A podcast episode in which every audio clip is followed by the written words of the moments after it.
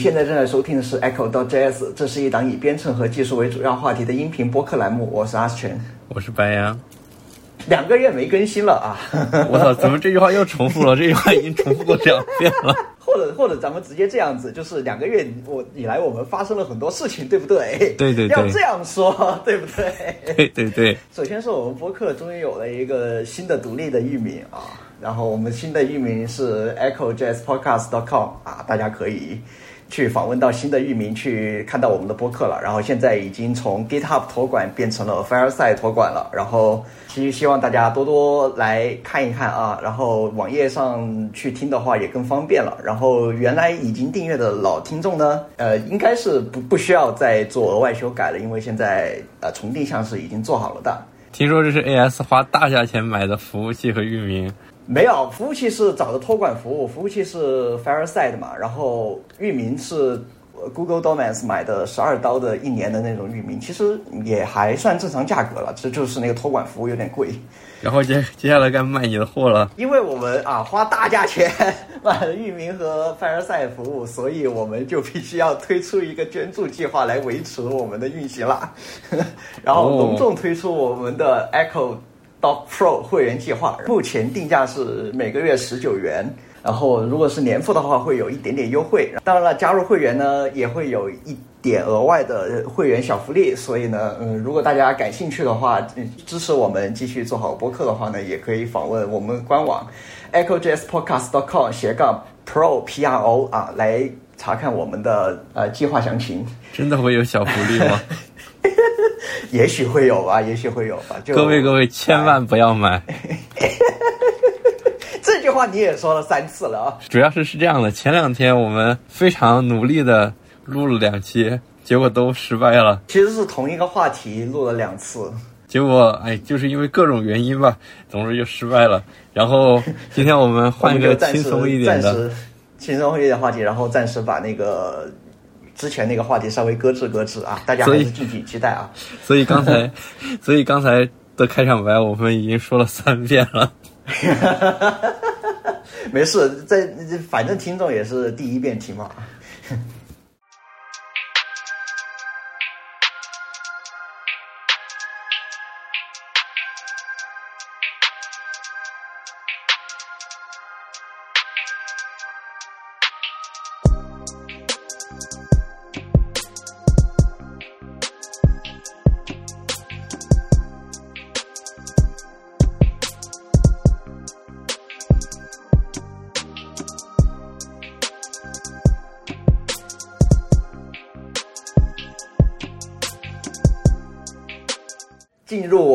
啊，Echo JS 开播以来第一个固定栏目啊，固定栏目就是我们的一些一点新闻和一些推荐环节。然后首先，首先白羊，你那边有推荐的一些那个吗？我推荐的话，我最近用了两个东西啊，当然也是给公司的东西用吧。就是一个是看板，你知道？你不是已经你不是已经辞职了吗？是啊，我在已经自由职业吗？对，自由职业的公司吗？啊，当然不是我自己的公司啊，是。就是你就是帮别人兼职还是？就是我一开始不是在找活干嘛，然后有一个老板就说啊，你干的不错嘛，你跟我长期来干吧。然后我就跟他长期来干了，就就就是就是说就是说他他不给你交社保，这样不给你固定工资，然后按产出给钱这样子。呃，倒也不是，现在几乎等于远程职业，呃，远程就职吧。哦，远程上班了，对对对，也挺好，我觉得。我现在的原则是每天工作四个小时。然后我因为每天工作四个小时，而且是这种就是没有各种乱七八糟事的，所以我要了八千，怎么样还不错吧？还有这种好事，还有这种，如果是我如果是八千的话，在你们那边可能相对还好一点，但是在北上广深可能就稍稍有点困难啊。不重要，不重要，来来说你的那个看板软件啊。那总之就是你知道看板嘛？最开始或者说比较有名的是那个 T。开头的一个软件 T R E L O Chalo，然后当然那也是我第一次见看板这种模式吧，但其实应该已经是古已有之了。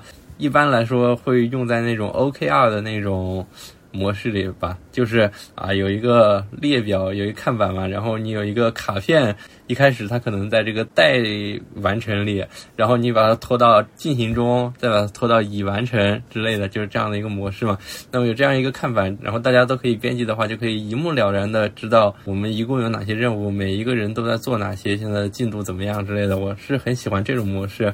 那么这个看板呢，它就有很多的坑，那个 T 什么的，我不知道它的收费标准是怎样的。Trello Trello 那反正呢，这种东西，Trello 现在已经被呃呃 Altison 收购了嘛，然后 Altison 把它的免费功能阉割了好多，好像，但但其实还能用。其实如果你只是个人用的话，还是能用，但会限制你你创建那个看板数量的那个，哦，那就太坑了。这种这种限制数量的就非常的愚蠢。就是整个看板数量，不是看板你的卡片数量，好像啊，我、哦现在我都不是特别用，主要是。好，那总之呢，我就找了一下，然后找到了一个开源的实现，当然肯定是比较简陋的了。那个开源的实现叫做 WeCan，就是 W E K A N。呃，它提供了那个一键的 Docker 运行模式，要运行在这个 Windows 上的话比较麻烦，因为它需的那个数据库是 MongoDB，自己手动包装了一下。现在我可以只需要双击一个 CMD，它就全部都起来了，然后就可以用了。所以你开源看板对你来说就意义在哪里？就是没有限制嘛，就是对对对，没有限制，而且我可以随意搭建，数据也在我自己的手上。它也是支持那种，就是虽然说比较粗糙吧，但是能做的还是都做了，不只是看板，还有那种什么多用户，还有多用户的权限都是很不错的。那你这个服务器是放在哪儿的呢？就放在你朋友那个公司那里吗？服务器就是公司的服务器啊，然就后所以所以就是你们内部访问使用而已，就不会对外公开，对对然后就只是内网这样子就行了。呃，当然，但因为我们都是在世界各地的，在在各地的，并没有在世界各地。你其实其实某种程度上来说，只要在地球上就是世界各地。所以那说搭内网是不合适的嘛，于是就还是放在公网上了。就是其实你放公网问题也不大，你主要就是把权限做好就行，这个啊问题应该也不大。哎，其实他要是说漏洞什么的，怕是也有吧，但是哎就这样吧。然后另一个东西是，那你知道另一个东西是那个画图，就是画流程图那样的软件吗？你知道吧？然后有一个非常牛逼的开源开源实现，叫做 D O W 什么什么，就类似一个这样的名字吧。然后天哪，你什么时候才学好英文？但是这个东西它有一个非常愚蠢的问题，就是我理想中的这个模式呢，比如说我登录进去之后有一个列表，我可以看到创建了哪些这个图表嘛，然后我点进去就可以看到，就可以编辑。那这个是比较理想的，但是它那个就很蠢，它那个要登录进去之后，它会问你你要把文件存在哪？那有几个选项，有什么呢？有存在 GitHub，存在 GitLab，存在那个 OneDrive，存在那个 Dropbox，还有存在本地。然后你存了就所以它存它存的话是存成 PDF 吗？还是？XML，但是它就缺少这样一个列表，就让人能够一目了然的看到。每次我要去读的话，我还得手动去打开对应的那个文件，就非常的愚蠢。我就又找来找去，找来找去，就找到了一个开源实现。这个开源实现做的非常垃圾。对开源的东西，当然也不能要求这么高，但是它做的确实不咋地，报错连连，而且是用 PHP 写的，叫做数据汇，就是 data，然后 D A R W，就是画图那个单词 Data Draw Data Draw，啊。然后这个东西呢，它是用 PHP 做的，数据库是 MySQL，然后你得稍微操作一下，也可以把它本地搭起来。当然，我也做了一个一键的运行，你就可以歘一下就运行起来。如果有这两个软件的需求的话，可以直接问我要这个一键启动包。所以你就用这个东西来做一个内网用的那种嗯流程图。当然，我刚才说的那个数据会，就是它满足我的要求，就是那种一进去我可以看到我有哪些文件，我点进去就可以编辑这样的。它有一些非常愚蠢的地方，非常的蠢，就是 重命名，就是我想把文件重命名嘛，点一下文件重命名，它比如说我的名字叫做 A A A 吧，那么它那个输入框里写的是 A A A 点 X M L 对吧？那我现在想把它改成 B B B，那我现在把 A A A 改成 B B B，那个输入框里填的是 B B B 点 X M L 对吧？好，我现在点确定，它。冒出一个提示说，大概意思就是说你的文件名里不能包括点这个特殊字符，那我就把 XM 删掉总可以了吧？啊，然后再点确定，他说请不要修改原来的后缀名。哈哈哈哈哈哈！套娃了，属于是太蠢了，但是已经是我能找到的开源实现里最满足我需求的了。我需要这个画画图这个东西，实际上是非常常用的吧。呃，我也以前也用过几种那个画图的，有一个叫做，稍微等一下，我看一下，有一个叫做，请你把它，请你把它读一下。你你把你把那个打给我。这个也是非常有名的一个这个画。Process on，哎，你你大小写都，大小写都没没写对，我怎么可能念对？Process on，这个也是一个非常有名的这种画图的软件。它也是那种点开你就可以用的，但是它你也看到了，我这个截图里它有限制文件的数量，这就比较愚蠢。其实，其实话说回来，关于画图的软件，呃，画图的那个在线服务的话，我们学校也用过一个，不过我觉得挺难用的。然后还有一个，我觉得挺难用的。然后还有一个画图的软件，包括这个腾讯文档，好像现在也可以画图。然后我当之前就拿到画过图，然后它坑爹的地方是它只能创建一百个元素。我我现在我现在画图，我宁宁愿用 Markdown 来画，说实话。那总之这个东西工具它会有画图功能的。那总之这个东西有什么用呢？就是我在我这里的用处就是我要去画一些这个测试的流程，某一个闭环吧，它第一步应该怎么操作，第二步应该怎么操作，包括可以添加一些甬道呀，在一个端操作完之后，在另一个端要怎么操作，或者能看到什么效果之类的，就是一个测试的。流程的表达，因为我们现在就是我现在在做这个工作，他们都没有一个比较靠谱的测试，还得我自己来画这个，还挺惨的。是，又回到以前工作的那样。但没有，我说是这样说，但是我手下有两个人，我让他们画，我已经闲，我已经闲了两天了。哦，我这边给大家推荐的一个东西是一篇文章吧，然后就简单来说就是关于 course 的那个东西，C O R S course。然后如果你是做过前端开发的话，你就应该知道这个臭名昭著的东西会阻止你跨域请求内容。所以呢，这个作者给你写了一个非常详细的一个 course 到底是怎么来的，然后到底为什么要有这个东西，然后怎么去解决它。怎么说跨域是有用的吧？如果它没有用的话。也不至于这样为难你。cos 这个东西的存在的目的是这样的，就是比如说你去访问一个银行的网站，然后假设你的页面被劫持了，或者是被病毒篡改了，或者怎么样的，然后浏览器去访问访问，就是把你的私密数据嘛丢给了一个第三方网站，就是你黑客吧，然后你的数据就泄露了嘛，就就会出现各种各样的安全问题，所以就会有 cos 这样的一个机制来防止。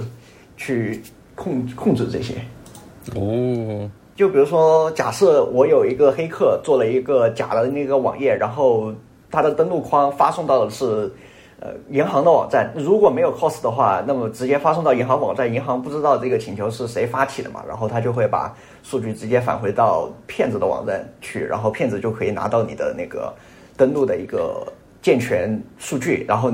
骗子就可以拿这个健全数据来访问你的账户，这个就很不好了嘛。那他为什么不直接做一个网站，然后这个输入框里面输完的东西就直接进入了他的服务、他的数据库，然后他就去查数据库，就可以拿到你的用户名密码了？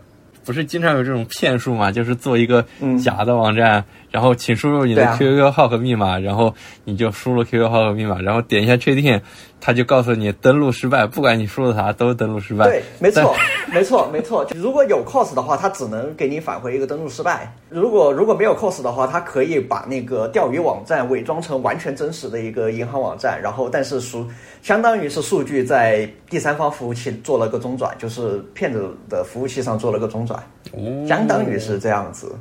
原来如此，原来如此，就是就就有点像是中间人攻击，只不过它是在完全 HTTPS 一个链路当中完成的一个中间人攻击，然后你必须要有一个对域名有一个比较清晰的认识才会那个。其实其实这个机制有一点点像当年国产浏览器的那个网站认证证书的一个东西，只不过这个网站认证是在服务器端做出的，有点有点像这样子。好吧，听起来很复杂的样子。之总之呢，就是这个这个呃页面就给大家解释了一下有关于 cos 的一些来龙去脉和怎么样去解决的一些方法和逻辑啊。大家有如果前端开发有兴趣的话，可以去看一下啊，还是干货还是挺多的啊，看了一下。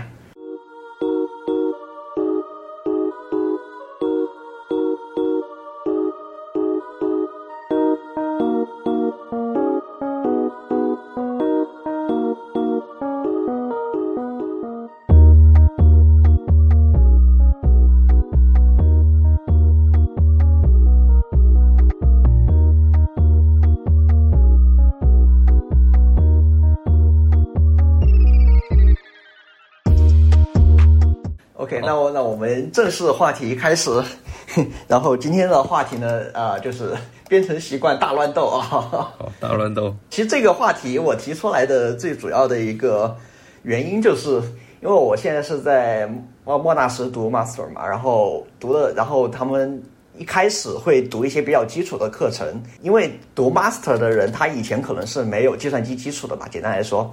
然后他就会有一些基础课程让你去入门，就就课程就其中有一个课程就是 Java，然后 Java 课程里面呢，他就我去做第一份大作业的时候，导师就说，嗯，你这个格式不对。我说，嗯，这个格式哪儿不对了？然后我看既没有语法错误，好像也没有什么特别大的那个出入吧，这个可以这么说，就跟其他人写的 Java 程序好像没什么出入吧。然后我去问导师，然后导师就丢给我一份，就相当于是系里面的就 Java 的那个课程的一个格式要求，然后里面就有很多 links 的一些要求，比如说啊、要用四个空格来缩进啊，然后那个括号要换行写啊，然后甚至就说就是你 Java 的一个 class 就是一个类里面的。里面的那个方法都需要按照那个字母表来排，等等等等等等这些。哇，那也太弱智了吧？那写程序累死了。所以我后面找了一个方法，就是我用那个 IntelliJ，就是 IntelliJ 它是有那个教育版的嘛，然后用那个 IntelliJ，然后它里面有一个非常详细的一个呃格式设定。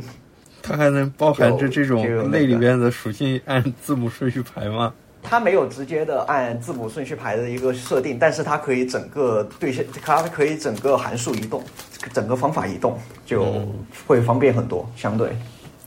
OK，所以今天我们就来来聊一聊有关于啊不同的程序员对不同的叫什么写代码时的习惯和风格来做一期总结和一个大乱斗啊。简单来说就是这样。首先来说就是编码编码风格的问题啊，然后我们最常见的就是缩进这个风格。然后我跟白羊其实两个人都是空格缩进党，对吧？其实一般都是空格吧。怎么说呢？很久很久以前，不不不，应该说刚开始编程到现在，我都是喜欢用 Tab 键来缩进的。但是在各种软件里，Tab 键都会变成空格，所以其实最后就是空格。但是我打的时候，打字的时候是用 Tab 键来打的。对啊，就就其实现在的那个叫什么编辑器都非常智能的，你只需要把设定丢进去，你按 Tab 的时候，它就会按你自己的偏好设定来设定你的那个缩进是 Tab 还是空格的了。而我一般比较懒，都是用默认的啊，VS Code 默认的就是空格。就我是因为就是那一份学校的那份编码风格手册，然后我就发现了，其实 Type 也有它自己独特的优势。我觉得就是我一开始会觉得 Type 本应该就是更这个怎么说更适合还是更正统一点的 Type 应该是更正统一点的这种模逻辑，缩因为模式？因为 Type 本来就设计为是干这件事情的，然后空格不是不知道从哪里冒出来的歪门歪门邪道。我先不说这些正不正统的一个问题，就是最近我在改我改我自己代码的那个 links 的时候，那个 tab 缩进还是有比较比较特殊的好处的，就是你可以设定这个 tab 的长度，这不是是理所当然的吗？这是理所当然的，就是现在基本上是一个代码编辑器都可以改你的那个缩进，就是那个 tab 长度嘛，就是你从改成二改成六，你改成一百都没人说你嘛。然后有一个好处就是这个文档它还是这么多个缩进，但是在每个人手中，它可以将它将它的那个编码习惯应用到这个 tab 的长度上面去，所以就是在你那边是两个缩进，在我这边可能四个缩进。呃，然后整个文件它还是原来的那些字符，它不会变嘛，就就很减少了这些因因为个性化差异带来的一个这样子的一些问题。对，这是我最近发现的一个优势，Type 搜进的一个优势。哦，是的，其实我觉得，然后 Type 本来就挺好的，空格的话，有一些时候。非常迷之空格，它并不是真正的空格，它是那种特殊字符，看起来像空格一样的那种东西，也偶尔会导致一些问题。这种问题通常发生在从网页复制代码的时候。就是你你从网页复制代码最大的问题，难道不是它会把行号给一起复制下来吗？呃，就是看不同的这个网站吧，有的它会带一些迷之，也不能说是空格，就是莫名其妙的空字符，然后就会导致问题。还有就是。大括号的一个问题，也是 大家争论已久的一个编码习惯问题了。大括号当然要写在一行，只有新手才会换一行写。然后我们的编码要求就就要求我们把大括号换一行写。那你们就是新手？我不是啊，我是老司机嘛。我当时把我们这个情况发到 V2X 上面之后，然后有人就说你你这个情况就属于是老司机在上驾校情况，就是。你你我已经开了十年车了，还用你来指导我？其实我还是喜欢用自动化格式工具，它是啥就是啥，我也一般不会去改。好像大部分的自动化格式工具都会把大括号放在一行，但是好像就是我用的那个 C 语言的，就是 VS Code 的插件啊，就会换行。所以就很奇怪，就是就是为什么会有大括号换行这种写法？就是追从他的人到底是为了什么去追从他？其实我就这个是我另外 就令我非常疑惑的一个问题。其实我一开始写的时候，我也非常喜欢大括号换行，因为我可以非常清楚的知道哪里开始哪里结束。但是当我以后写久了之后，我就会觉得我就可以分辨出来，一个在后面，一个在底下，我也可以看出来它是一块。但是，一开始的时候，我可能就很难看出来，就是一个在后面，一个在底下。反而它在那种同一列的情况，我可以很明显的看出来啊，它这是一个大块这样的感觉。但是现在其实编辑器都会有一个一条小竖线嘛，大部分编辑器应该都会有这样功能，就是你你的一个大括号包住的一个代码段，它会有一个同级的一个呃指示线来标识这是一个代码块。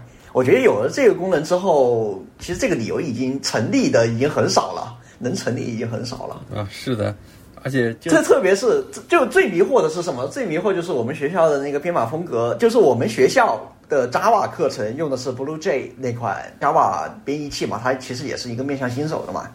然后 BlueJ 这个编辑器里面，它本身就带有类似的功能，还而且还更傻瓜，它会把你的那个代码块整个用一个。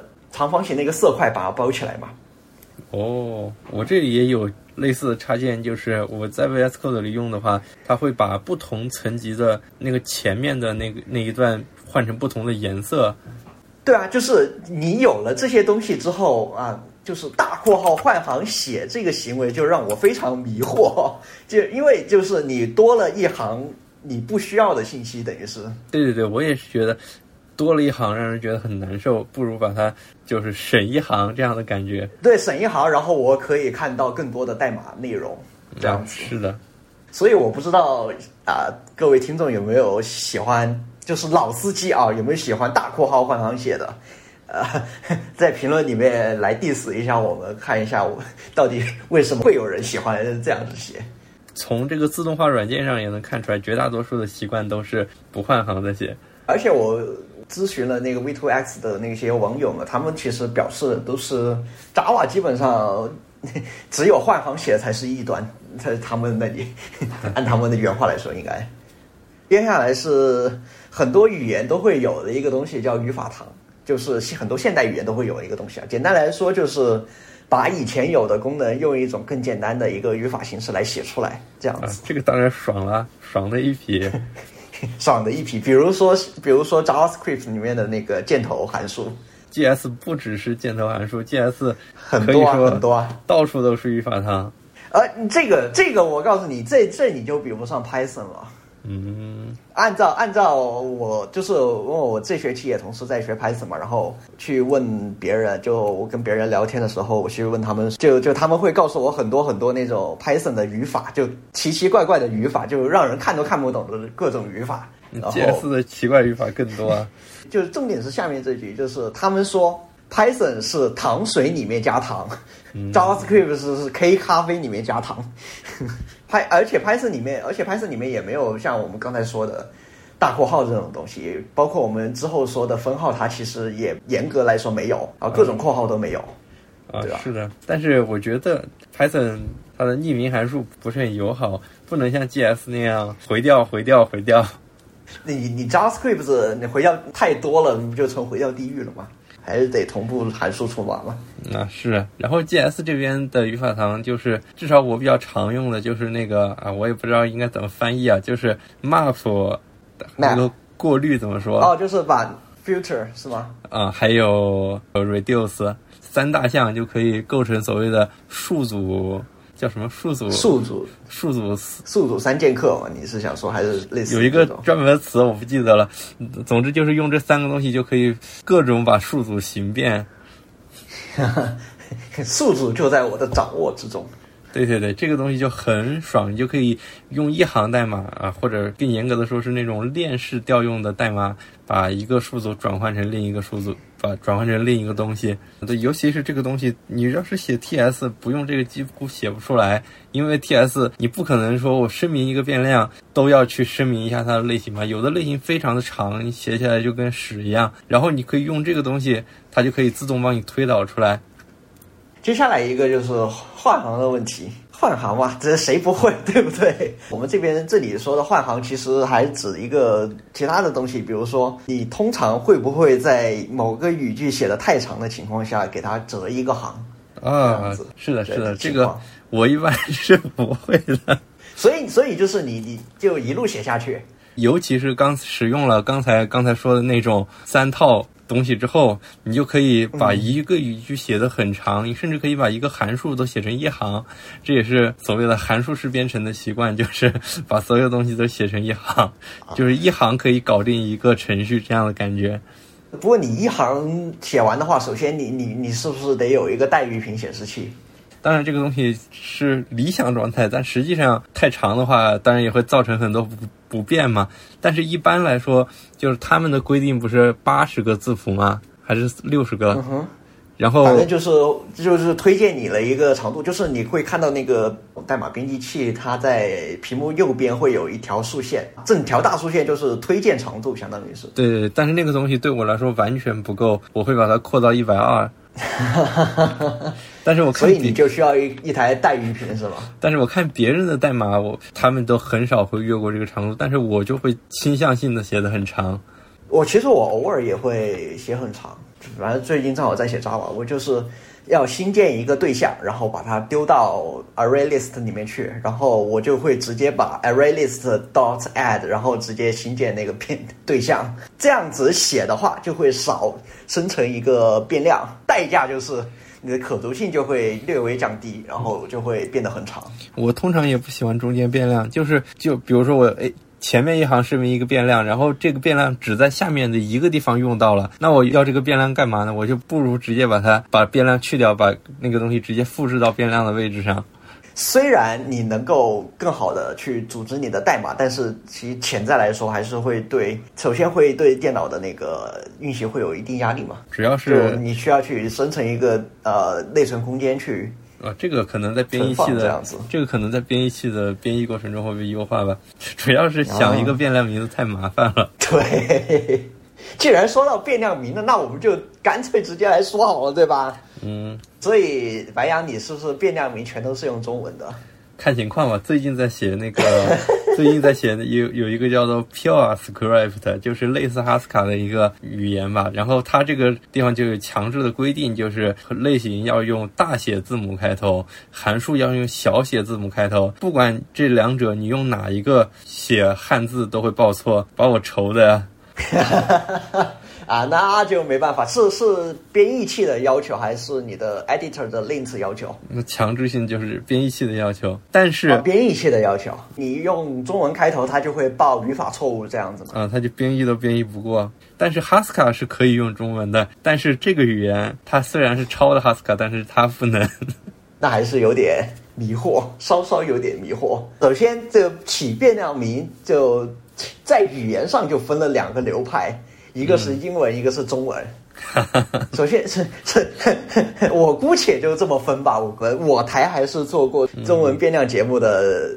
中文的里边呢，又分为汉字和拼音。所以白羊，你是百分之九十九情况都会用汉字吗？如果他能用汉字，就我觉得就是就是在百分之百可行的情况下，你会绝对优先用汉字。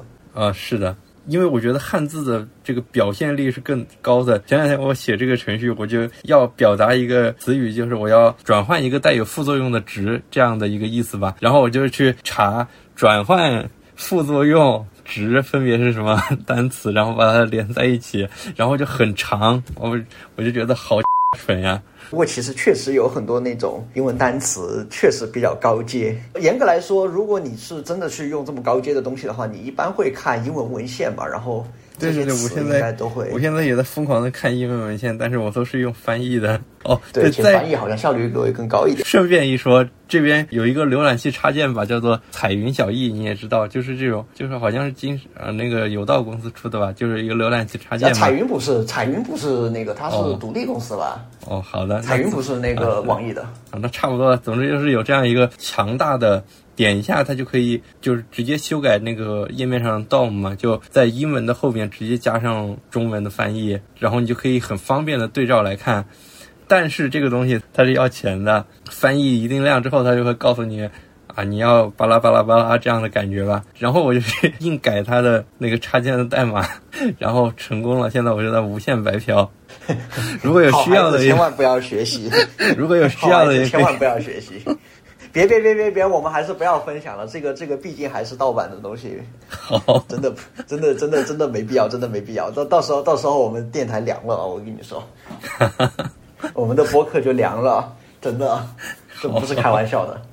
好好好，即使是你使用汉字，也会遇到像刚才你说的那种，它编译器要求你必须用英文的这种情况，所以。对对对，这时候拼音就要出场了，对吧？啊，拼音也是比较愁啊。我觉得不知道是不是我心理作用啊，我觉得拼音就比英语要 low 很多。呃，其实严格来说不是 low 很多的问题，就是我们之前那一期中文编程说的那一个问题，就是你使用拼音的话，你是有很多多音字和同音字嘛。嗯，对，这也是一个方面，而且拼音又有一些什么，就是前鼻音、后鼻音，那个卷舌音、翘舌音，那个倒其实无所谓。那个的话，本身中文的纠错机制就比较强大嘛，就感觉打错了就比较蠢。啊，这样嘛，只是单纯这样子嘛。总之就有很多这个心理障碍，包括拼音在内啊，就传统的英语来起变量名或者函数名啊，起名字，反正就是。会有驼峰式、下划线式，或者是啊乱七八糟的那些。驼峰又分为两种，叫做大驼峰和小驼峰。区别就是第一个字符大不大写的问题嘛。对对对对对，把目光放长远一点，放大一点的话，有另一个区别，就是你的这个下划线是用横线还是用下划线。就比如说你一般横一般横线的，一般横线的话是不会被编程语言接受吧？在变量里面里面加横线，对，所以编程语言接受。对，所以我说把目光放大一点。比如说你在 GitHub 上建一个项目，你是用下划线还是用横线？啊，反正我是怎么方便怎么来呗。然后就反正反正我就我我就觉得当时我就觉得横线好，然后我就用横线了。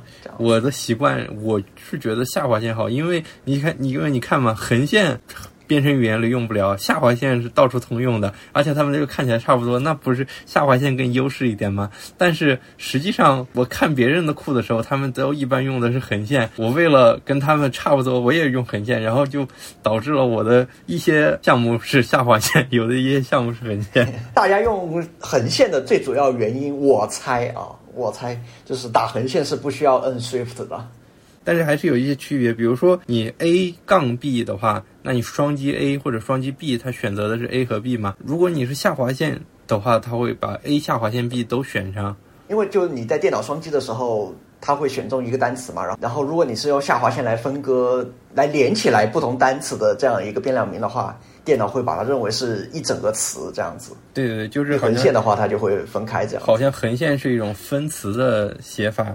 就是比较规范的，横横线是是比较经典的，因为在英语的语法里面就会有这样用横线来连词的这样一个，就比如说 thirty six years，呃，thirty years，呃呃，这怎么说？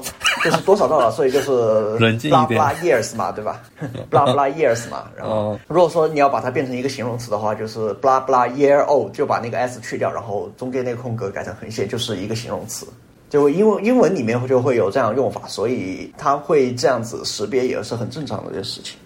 嗯，那么规范来说的话，如果你要在比如说在 GitHub 上建一个项目，这个项目是由多个词组成的，那你最好是用横线。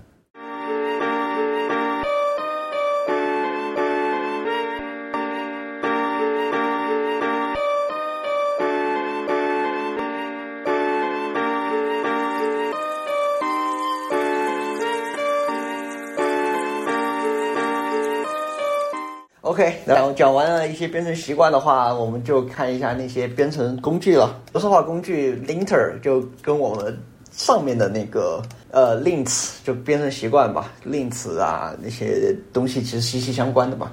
啊，是的，只需要把这个东西配好，然后你运运行一下，运行一下，它就可以帮你把格式统一，就 OK 了吗？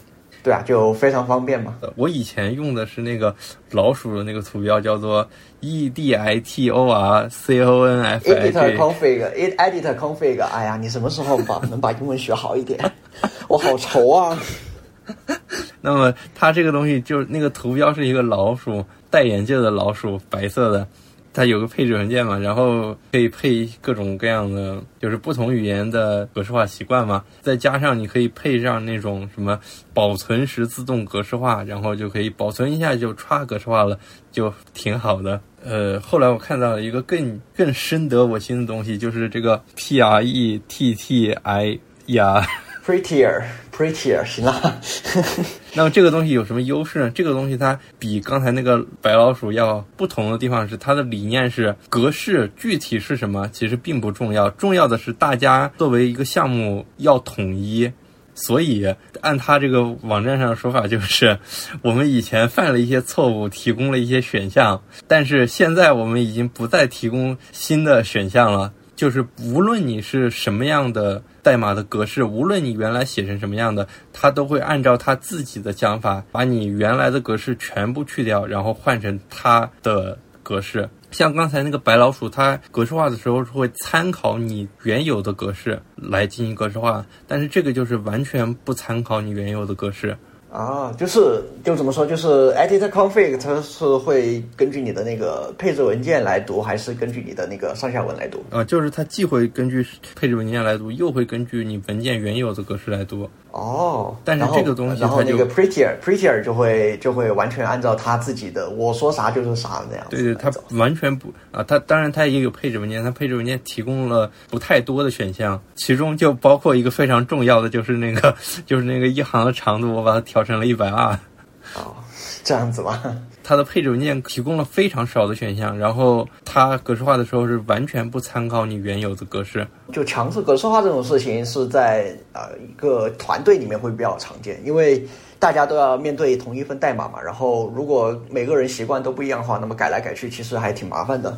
嗯，所以它会有一个，所以所以它会在那个 CI 里面，就空呃就是持续集成，就是 CI 嘛、c i 里面去设定一个格式检查器，就是如果你这个格式检查不过的话，它是不会让你推送这个代码的。嗯一般也会就是 push 之前也可以进行这样的操作。反正反正就是说，你的格式不对的话是不会让你提交的，然后你必须要自己用 Linter 来把它改成符合它那个格式才能交上去嘛。嗯，首先我要来感谢一下 Inter IntelliJ 的 IntelliJ 它的那个里面的那个 linter 真的是非常详细，我真是谢天谢地，让我在第就至少没让我让在第一次大作业里面把那个作业延迟提交了，非常感谢。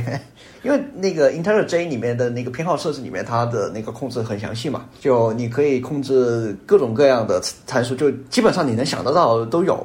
然后比如说，假设你的那个 Java 代码一行太长，然后他就会问你要不要把你的那个参数换行写等等，然后或者说是你的那个 type 长度是四个还是两个，然后用什么字符啊这样子，然后或者说是你的那个注释是怎么样一个，还有 Java dog，就 Java dog 就是一个 at 什么，然后后面解释嘛，乱七八糟的这些，其实都有非常详细的一个呃叫什么设设定项，就非常完美，非常契合需求。GS 也有，对是 JavaScript 是有啊，问题就是怎么说？就一般你你怎么说呢？就很难用到这么复杂的嘛。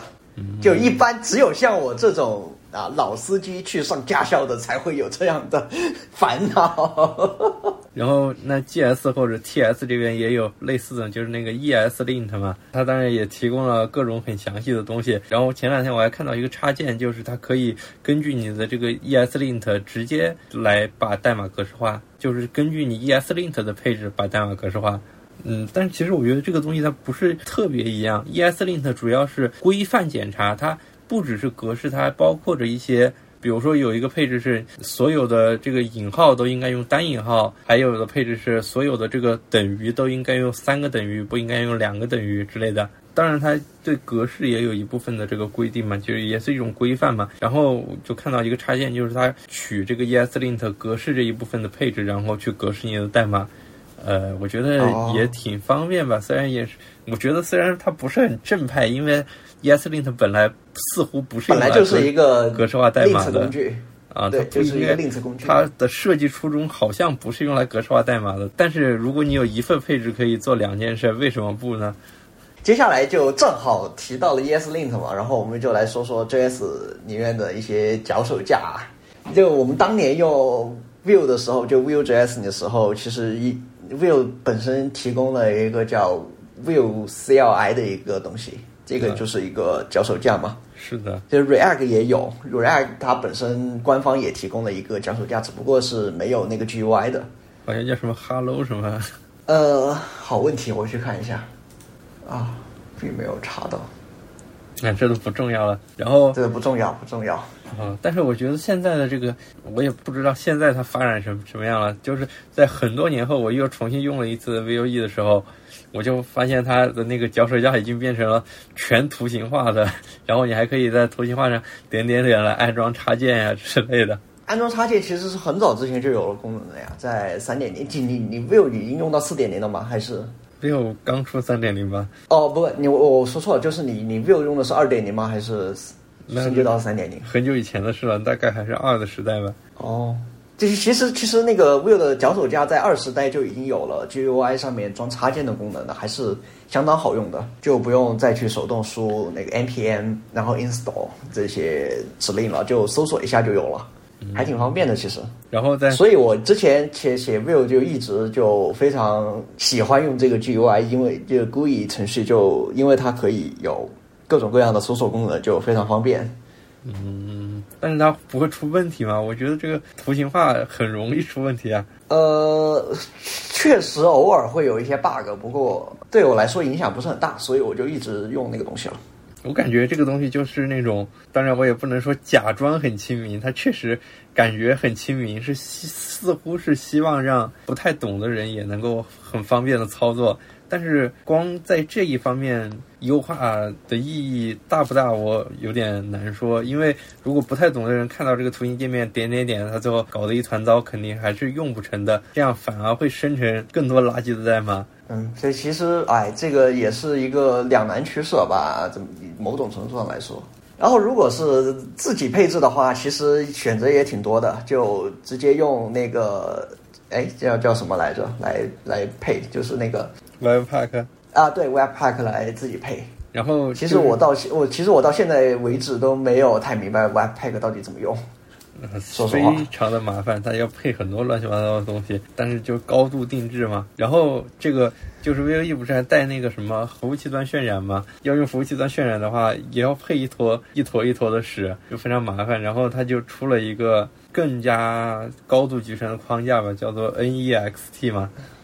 Next，就 React 也有类似的那个框架，是 N E X T 吗？React 也有，还是 A U X？呃，反正就差不多这个词吧。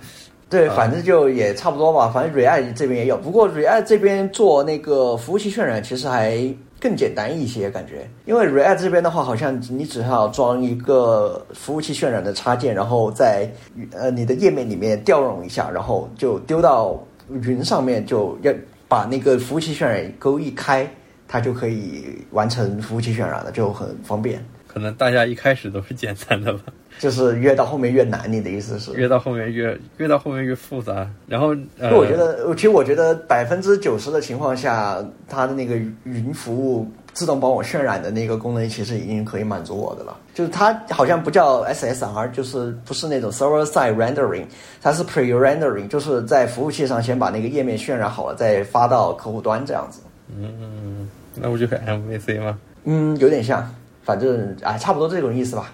不过其实效果和 SSR 其实差不多。好，那我们偏题了。那总之就是这种脚手架呢，它会规定一些东西，比如说你的目录结构，它会告诉你你哪个文件夹里应该放什么东西，然后规定你应该怎么写，甚至会规定你哪一个文件里要必须要包含什么函数。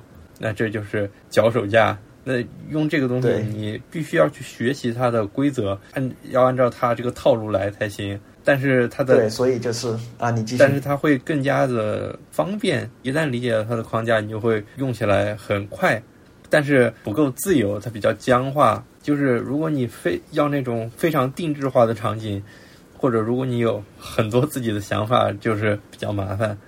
就现在来说，百分之九十九的情况下，不太可能会有自己想法吧？你用脚手架，其实已经能满足大部分、绝大部分的需求了，我觉得。对，但是有一些时候还是不一样的。比如我举个例子，比如说我现在正在写 VS Code 的插件，那 VS Code 的插件它就需要有很多乱七八糟的东西，我要把 VS Code 的那套 API 放到这个网页里嘛，然后它编译出来的那个路径还要被我 VS Code 的那个插件的后端加载，然后它们中间可能还有除了 AJAX 之外的通信模式，那这样的话用脚手架就完全做不了。啊，明白了。反正就是，如果你需要定制化的话，还是 自己那个。啊，是的。那么就说到定制化，那定制化呢，就是 Webpack，当然是老牌工具了。JS 定制，打包定制器。啊，然后这个东西，哎呀，反正也跟屎一样，比较麻烦。总之就是，反正我我都没学懂。曾经我没看懂。曾经我搞了，就是在我想要自己写我自己的脚手架的时候，我就用了它，然后就搞得哎，就那个配置文件绕来绕去，绕来绕去，然后还有很多地方要优化。我啊，反正最后我也只是把它搭到能用的程度，然后就没有再管它了。直到后来，我发现了另一个软件，叫做 P A R C E L Brace。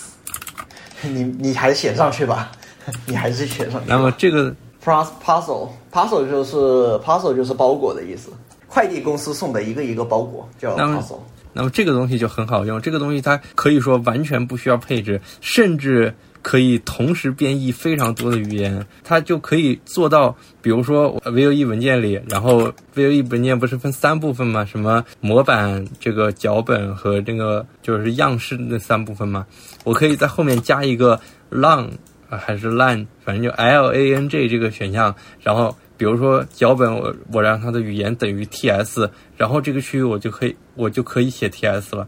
啊，明白了，就是你可以在的基础之上去自己定义你需要的语言，这样子去写。它这个东西就支持的语言非常的广泛，你可以超级缝合怪，你可以一个 GS 里边引用一个那个 Rust 的，然后直接编译，它都会帮帮你准备好。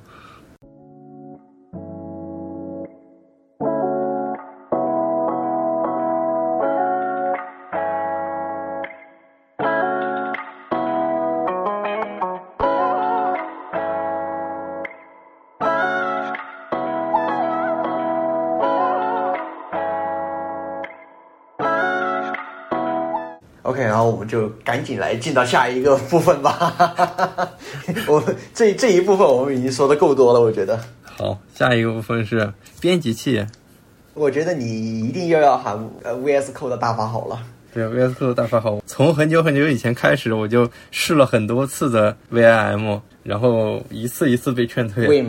Vim 的最大问题就是它退出对新手实在太不友好了，就是你你搞一个退出就让人非常迷惑。就呃简单来说就是 Vim 这个东西啊不是 Vim 是 Vim Vim 这个东西你退出呢你必须要先打一个冒号，然后你要保存的话就 W，然后然后你要退出的话就是 Q，然后退出不保存就是 Q。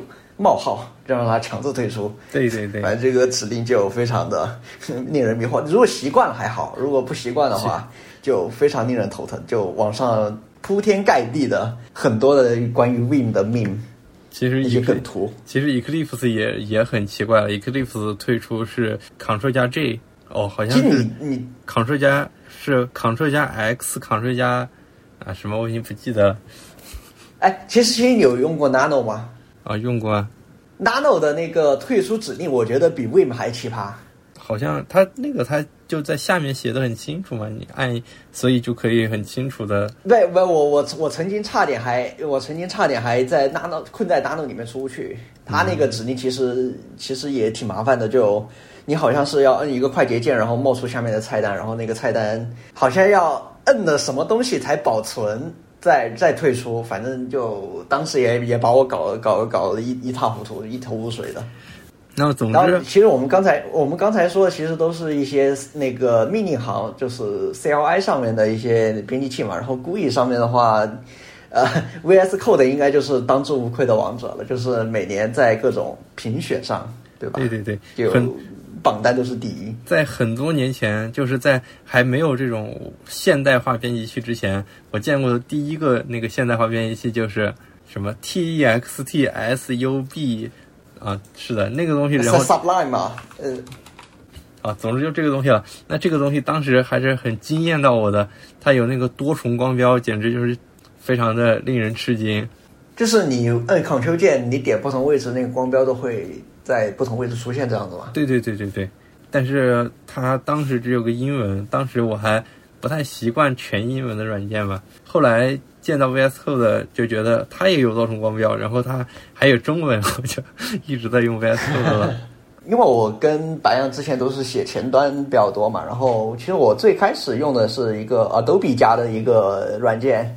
不是不是那个那个 C C 套件里面的那个叫什么来着？反而不是那个绿色的那个软件，就是那个软件其实已经很老的了，已经没人在用的了。啊，Dreamweaver 已经没人在用的了，那个东西。哦，哦，我之前在用的叫 Brightscape，它那个好像也是 Adobe 出的。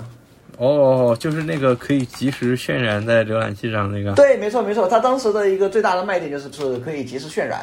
啊，我好像也用过那个，它好像当时。我用的时候我还不知道那个 lint lint，然后它里面好像内置一个，然后它就疯狂告诉我啊，你这个地方写的不好，那个地方写的不好，我就费了老，而且把它都改完了，然后我就觉得我你怎么这么，后来我才知道原来有这种就是这种规范检查的东西。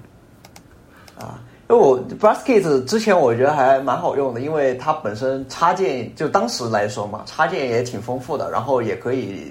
按双栏来展示嘛，然后最重要就是，但是预览这个功能呢，其实到就当时的卖，当时是一个很大的卖点嘛，因为当时没有 Vue 也没有 React 嘛，然后你要及时预览的话，你必须要保存，然后再在双击大浏览器打开嘛。但是现在现在如果你是有了，对，现在你已经有了那个 Vue 或者 React，基本上大家的工作流都是基于这两种脚手架，所以呃，这两种脚手架也已经有一个很完善的一个预览系统的了。叫做热基本上改就马上那个，其实你在 Webpack 里搞也可以，就是有这样。还有刚才我说的那个 Puzzle，就是它也是自带的，就很方便的就可以热重载。不过 Basket 是最早我见过的最早使用啊 JavaScript 编来编写的一个编辑器。那时候我们还是在大学时代。对啊。哎，其实其实我我刚才看了一下 Basket 这个软件，居然到现在还有在更新哎。嗯。最近一次提交是十八天前，是商业公司的吗？还是开源的？开源开源的，就是它就是它本身这个项目是 Adobe 的嘛，然后开源出来的嘛，它是 GitHub 的显示的就是十八天前还有在提交。嗯嗯嗯，呃，然后就是比较对于比较重型的这种程序，比如说像 Java。Java 一般来说啊都是 IDEA 了，虽然你也可以 IntelliJ 其实也是属于 IDEA 家族的嘛。对对对，虽然你也可以用 VS Code 去写 VS Code 写一些轻量的，比如说 Spring Spring Boot 这样的小框架还是比较方便的。但是对于古老的那种 Java 五、Java 六的那种时代的东西，VS Code 就支持不动。VS Code 它其实支持的语言还挺多的，除了 JavaScript 和 HTML 这些前端之外，其实 Java 也支持，然后 Python 也支持。然后我甚至看到，对我甚至还看到，就是它居居然支持 Python 的一个叫 Jupyter Notebook 的一个东西。就这个这个玩意儿是这样的，就是你可以把一个笔记文件 Markdown 文件中间插入一段 Python 代码，然后你可以在运行它吗？对对对，没错。他们搞 Python 的都这样搞，显得好像很厉害一样，但是其实我觉得意义不大了。就然后然后就怎么样呢？就是你可以直接在 VS Code 里面去跑这样子，然后就不用去装其他的一些环境了，你只需要把一些 Python 的基础的一个框架装好就可以跑了，就不用装其他的那些了。VS Code 都是靠这种插件，这你说的这些基本上都是由插件来实现的，有的是官方插件，有的是第三方自己实现的。呃，还有另外专业的软件吧，比如说写安卓的话，你得用那个 Android Studio 嘛。那写苹果的话，Android Studio 其实本质上本质上就是 IDEA 的呃那个 IntelliJ，其实魔改版魔改版。然后你写 iOS 的话，你就必须要用苹果自家的那个 Xcode。对对对，如果你写 Windows 程序的，呃，当然 Windows 程序有很多选择。如果你写微软自家的点 Net 框架的话，你就得用 VS 啊，VS Code，呃，VS Visual Studio 就没有 Code，Visual Studio Code 就是跟 Visual Studio 就是 Java 和 JavaScript 的关系了。是啊。继续说到刚才的话题，就很久很久以前我就开始学习如何使用 VIM，因为听说大佬们都用这个，然后学一次劝退一次，学一次劝退一次。那么它有什么好呢？其实这我先按下不表，之后再说。然后这两天呢，我又去看那个 Eclipse，哎，是这样读吗？就是另外就是那个斯托曼搞的那个。然后这个东西它有什么好呢？我学了半天，记下来了好多快捷指令，然后还是被劝退了。然后我去百度，到底吹它的人是怎么吹的呢？就是说啊，这个东西方便扩展，你可以非常简单的写插件，然后就可以运行。它甚至可以来煮咖啡。那我它我 VS Code 不能来煮咖啡吗 VS Code 上面都有小霸王，而且我在各种原因之下，我现在对 VS Code 插件的开发非常的熟悉。它后端其实就是 Node.js，所以它什么都能做。煮咖啡当然也是可以的。你 VS Code VS Code 本质上就是一个，也是 Electron 这个东西，它原本是写 GitHub 自己出的那个编辑器，叫 Atom。啊，atom 的 atom 这个词的意思是原子嘛，然后原子里面是电子，所以就把它的那个整个底层框架叫 electron，就是电子的意思。原来是这样吗？就 electron 这个东西本来是为了写 atom 而生的，好，后来 atom 死了，呃，electron 就开源出来了，哎，就是这样的。那个 太。卡了哦，不过现在如果说现在我觉得 VS Code 还有什么不好的地方的话，就是它太卡了。对，太占内存了，毕竟是 下等公民 Electron。呃，然后再说那 VMM 又有什么好的呢？其实它能做到的 VS Code 几乎都能做到。它强的地方可能有些，比如说你只需要，比如说按一个数字，再按下键，它就往下走九格，就是有这样的所谓的前缀指令。那这个 VS Code 目前来说，就是在普通的操作模式下是做不到的。但是我觉得这个在绝大多数情况下没有那么重要。我觉得这个 VS Code 其实因为因为本质上来说，VS Code 它是一个 GUI 程序嘛，GUI 程序的话，你只要鼠标一划过去就可以直接。导航了，所以本质上 Vim 也是一个那种终端程序嘛。然后这种前缀指令当然很有用啊，就你可以更快的去浏览嘛。我觉得这个他们这 Vim 还是这个 Eclipse，他们的这个思想都是希望你能够尽可能的吧，就是希望你能够通过几个字母来构造一个非常简短的程序，然后通过前缀指令运行它。这样的话就可以，呃，就所谓的提升效率吧。就是我觉得它的设计想法是这样子的，但是，呃，我觉得熟练之后，它可能确实也有一定的用处吧。但是沉迷于此，我觉得是没有意义的。尤其是他们还有一个说法，就是啊，你的手不用离开主键盘区，不要去摸鼠标，这样的话会更快。但是实际上，编程的绝大多数时间是在思考应该如何去写，而不是真的去写。所以你就觉得思考的过程是比。手放在哪里是应该是更更更重要的啊，是啊，所以绝大多数时间我应该是不管我是抱着键盘也好，拿着鼠标也好，这都不重要，重要的是就是敲几个字的时间不是那么的宝贵。嗯，我大概能理解你的意思。嗯，所以那还有刚才说的，刚才我已经说过了，那些吹 Eclipse 的人就说啊，这个东西啊就是扩展性强，那 VS Code 的扩展性不强吗？不强吗？不强吗？只是他们不愿意去学而已。讲道理啊，Eclipse 那个那个 Lisp 语言，Lint 啊，Lisp 啊什么？就那个 Lisp，就是那个最早的函数式语言嘛。Lisp 啊，Lisp，Lisp。它有一个方言，就是专门用于这个编辑器的，叫做 Ellipse 这样的一个，就是前面加了个 e 嘛。那么这个东西真的容易学吗？不容易啊，那还不如写 GS 方便呢。还行，又回到了语言大乱斗上来了。然后 Vim 的扩展也跟屎一样，所以 VS Code 够用就行了嘛。你你 Vim 大现在大部分情况下就是用来编辑一下服务器上的配置文件嘛。Vim 这种东西，他们真的有人拿这个东西来做主力呢？还有人强迫扭曲自己来学这个，我觉得是没有意义的。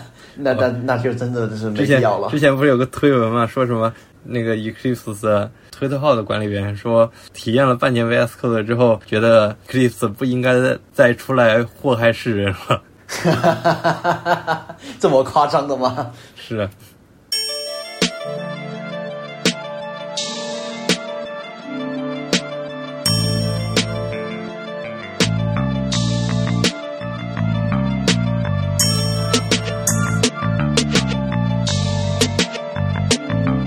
最后，我们来赶赶赶一赶，直接来说一下最新出的那个 GitHub Copilot 吧。这简单来提一提吧，因为我没用过，主要还是你来讲一讲吧。这个东西它，这个东西其实和编程习惯已经没有什么关系了吧？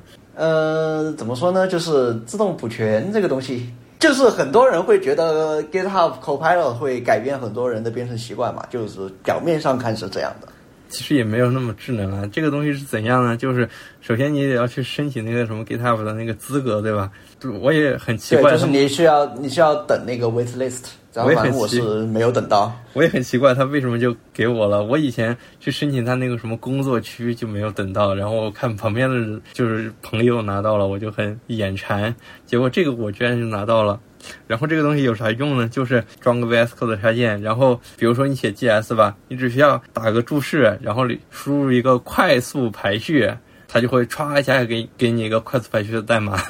其实这个东西最大的争议就在于说，这它自动补全的代码有可能是从开源的仓库里面拿取出来的，然后那个开源仓库本身它会有一个开源的协议嘛，然后这样子直接挪用的话，会不会导致你的代码？传染了开源病，啊，对呀，是这样的，就是，嗯，他们那些开源社区也都在谴责这个嘛，但是实际上也并没有那么好用吧，就对我来说没啥用。